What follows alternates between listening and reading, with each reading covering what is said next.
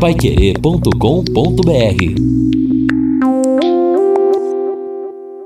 No Jornal da Manhã, Mercado Financeiro. Fuga de dólares do Brasil é a maior da história em 38 anos.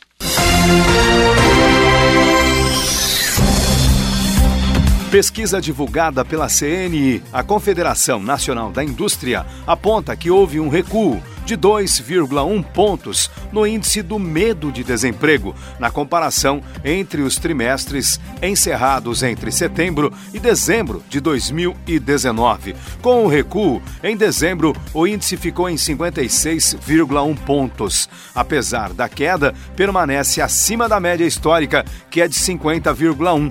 A pesquisa ouviu 2 mil pessoas em 127 municípios entre os dias 29 de novembro e 2 de dezembro setembro. O índice varia de 0 a 100 pontos. Quanto menor o indicador, menor é o medo do desemprego.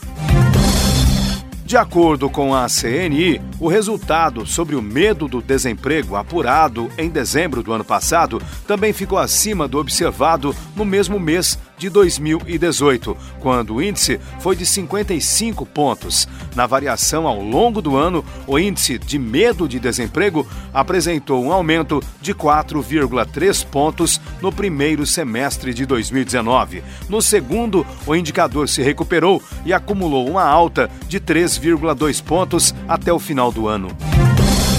O índice de preços ao produtor, o IPP, que mede a variação de preços de produtos na saída das fábricas, registrou inflação de 0,91%, isto em novembro de 2019, taxa superior a 0,60% de outubro. O IPP acumula taxa de 4,55% de janeiro a novembro de 2019 e de 2,92% em 12 meses. Os dados foram divulgados pelo IBGE, o Instituto Brasileiro de Geografia e Estatística.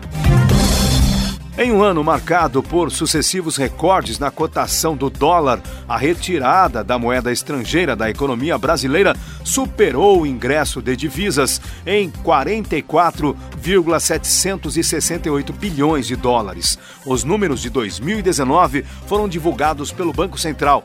Esta é a maior fuga de divisas do país desde o início da série histórica, em 1982, ou seja, em 38 anos.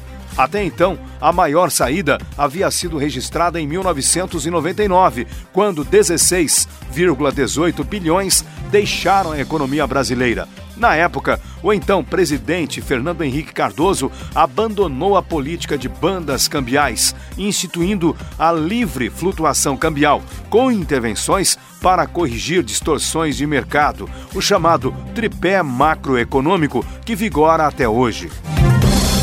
E ontem o dólar fechou em queda, segundo o Globo.com, depois da afirmação do presidente dos Estados Unidos, Donald Trump, de que o Irã parece que estaria recuando no contra-ataque à morte de um comandante militar do país. A moeda norte-americana caiu 0,31% e fechou a R$ 4,05 para a venda. Paiquerê.com.br